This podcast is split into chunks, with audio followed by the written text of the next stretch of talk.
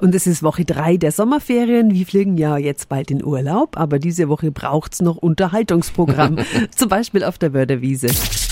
365 Dinge, die Sie in Franken erleben müssen. Das Erfahrungsfeld der Sinne dort hat wieder einiges zu bieten in dieser Woche. Guten Morgen an Julia Brunner von der Stadt Nürnberg. Guten Morgen. Diese Woche wird's bunt, gell, im Glasstadel. Was passiert da? Da können dann alle Interessierten kleine Fensterbilder oder Sonnenfänger selber gestalten aus Glasstückchen und der Künstler nimmt diese Bilder dann mit nach Hause und schmilzt die einmal und dann werden die Bilder wieder an alle per Post weitergeschickt. Der Glasstadel macht bis kommenden Sonntag Station auf dem Erfahrungsfeld der Sinne an der Wörterwiese. Die Infos sind auch nochmal auf radiof.de.